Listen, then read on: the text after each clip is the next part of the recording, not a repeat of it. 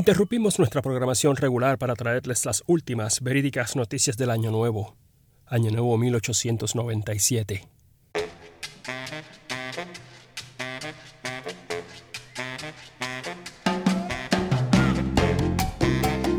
Hola, este es En Cuatro Calles, historias de Puerto Rico para todo el mundo.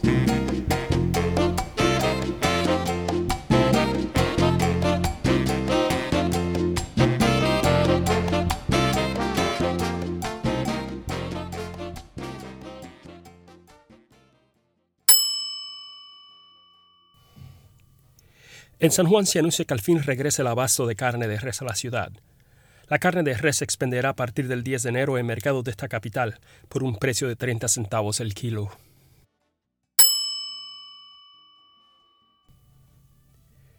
Desde Manila. Bajo la presidencia del general Polavieja se ha celebrado Consejo de Guerra para juzgar a los reos de sedición Pedro Rojas Villarreal, Luna Novicio y 18 más. En Cagayán se han hecho numerosas prisiones.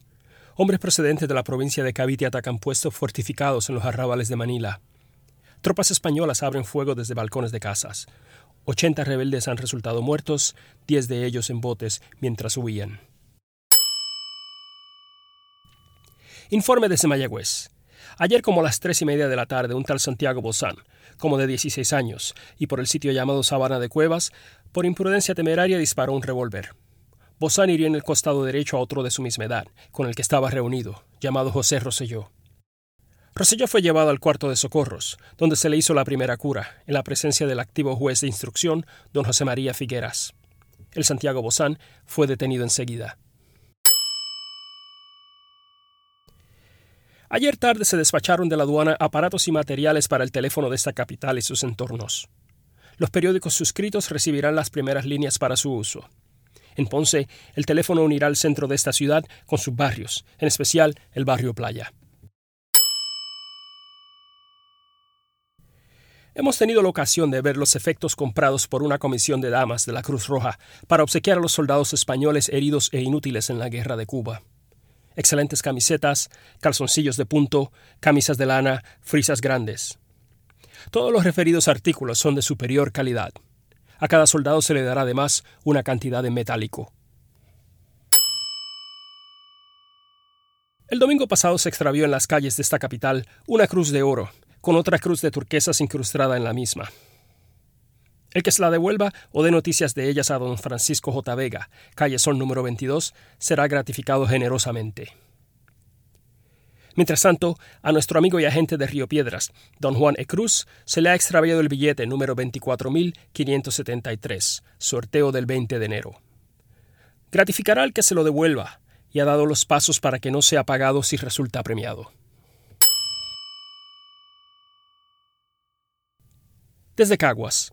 Ayer fue asaltada la casa de don Raimundo Faura, quien en unión con su distinguida esposa recibió espléndidamente a los amigos de la acometida.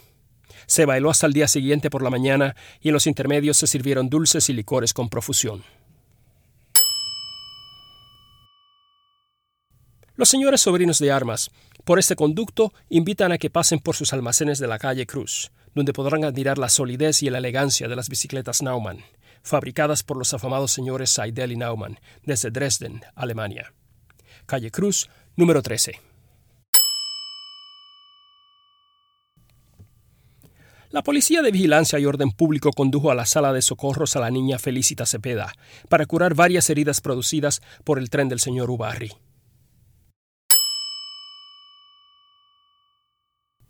Cerveza danesa marca León. Es la más pura, la más suave y la más higiénica para la salud.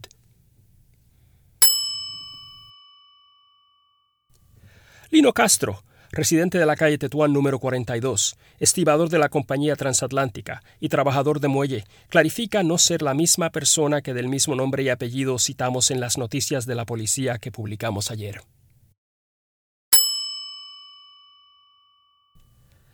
El señor Roberto H. Todd anuncia desde Nueva York que ha trasladado su residencia al 336 oeste de la calle 14, donde ofrece sus servicios de casa de huéspedes. Previo aviso oportuno, un agente de la casa esperará a los viajeros a la llegada de los vapores.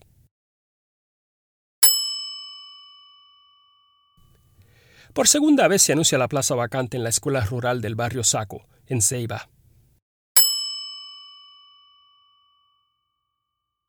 Los famosos senadores estadounidenses Cole, Cameron y otros continúan su reciente campaña, barbarizando contra España en las sesiones del Senado de Washington. Mientras tanto, ha llegado al puerto de Jacksonville un vapor de guerra con el cargo de impedir que salgan expediciones filibusteras desde Florida. En Baltimore se ha inaugurado un torpedero submarino. Tiene forma de cigarro, movido por electricidad y tendrá depósito de aire comprimido. Se dice que los Yankees están muy entusiasmados ante la esperanza que salga bien este invento. En estos días ha sentido a ratos mucho calor en esta capital.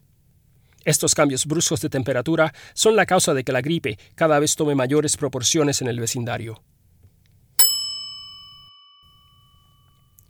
El señor Carlos Rose, capitalista inglés, ha ofrecido en Londres 200.000 libras esterlinas al oculista que logre devolverle la vista.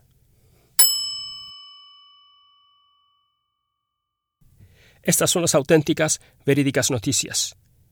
Desde el despacho de la correspondencia de Puerto Rico, San Juan, enero de 1897.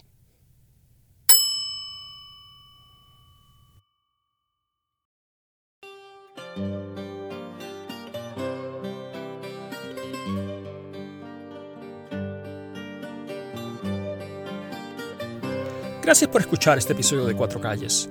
La investigación por mí, Eric Quiñones Maurás. Música por Alexandre Bateiras. Más información en nuestra página cuatrocalles.com.